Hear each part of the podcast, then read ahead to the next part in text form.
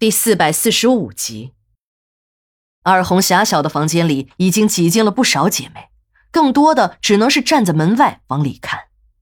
阿军看了一眼二红，这个全身赤裸的女人似乎已经麻木了，即便是在众人面前脱得精光，她也没有任何的羞涩。也许这并不能怪她，是她的生活经历改变了她。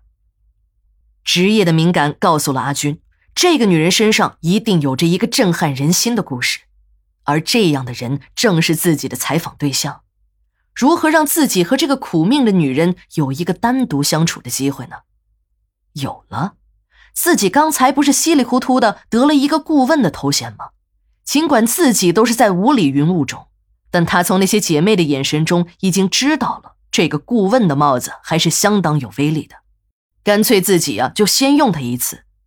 想到了这里，他回头说：“天太晚了，姐妹们还是先回去休息吧。这里的事情由我来处理。”阿军知道他说的话一定会有效果，可他没有想到效果竟然是如此的明显。他的话音刚落，刚刚还挤了一屋子的人只剩下了两个还站在门口。那两个小姐似乎是有话要说，但是没有开口，只是用手不断的摩擦着门边。等阿军站起身来，出门一看，吓了他一跳。那个已经被抬出来的男尸就放在了门的一侧。原来这些小姐们接客用的客房都是一排排的小单间，门与门之间的距离也就那么两米远，连墙壁都是后来间隔的，只有薄薄的一层石膏板，推一把都有晃动的感觉。这样薄的墙壁根本起不到隔音的效果。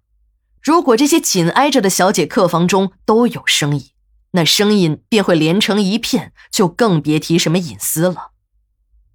人肉团有人肉团的规矩，如果是哪个房间死了人，不能及时处理，也要放在自己的房间里，是不能往出抬的。如果把尸体抬出去，一是会影响其他小姐的生意，这倒在其次，更重要的是怕影响东山村的声誉。声誉这个东西是个好东西，谁都想要。普通人要的是心口如一的声誉，但有些人就特别喜欢在声誉的问题上造假，而且是越不要脸的事儿，越是需要用所谓的声誉去掩盖。看着两个有些忐忑的姐妹，阿军也明白了他们的难处。如果这具尸体放在门外，真的要是出了什么事儿，他们两个人一定不会有好下场。他对着那两个人点了一下头，示意他们可以把这具男尸再抬进房间里。两个姐妹一看阿军点了头，立刻就把尸体抬了进来，飞快的离开了。阿军让这两个人把这具男尸抬进了房间，还有另一层想法：自己刚进屋时，虽然也用针孔摄像机拍摄到了房间里的一切，可针孔摄像机拍摄的效果始终有一点不尽人意。这次自己终于找到机会了。可以用高清的相机拍几张照片，这样的照片会更有说服力。为了小心起见，阿军又到走廊里看了一圈。当了这么多年的卧底，他深深知道这安全的重要性。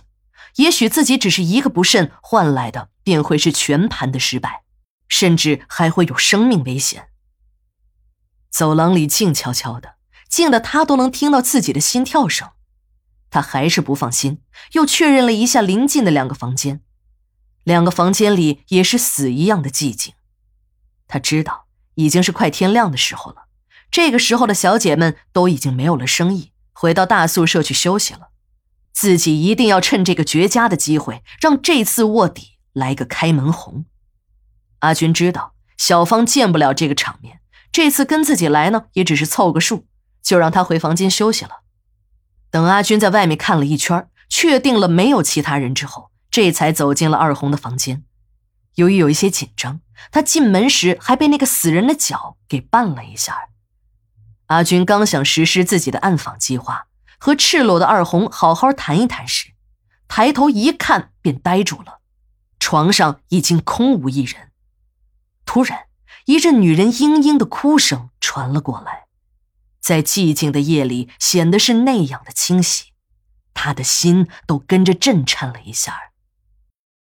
二红也不知道什么时候从床上爬了下来，来到了男尸的身旁，一边用枯树枝般的手指抚摸着那死人的脸，嘴里还在念念有词的说着什么。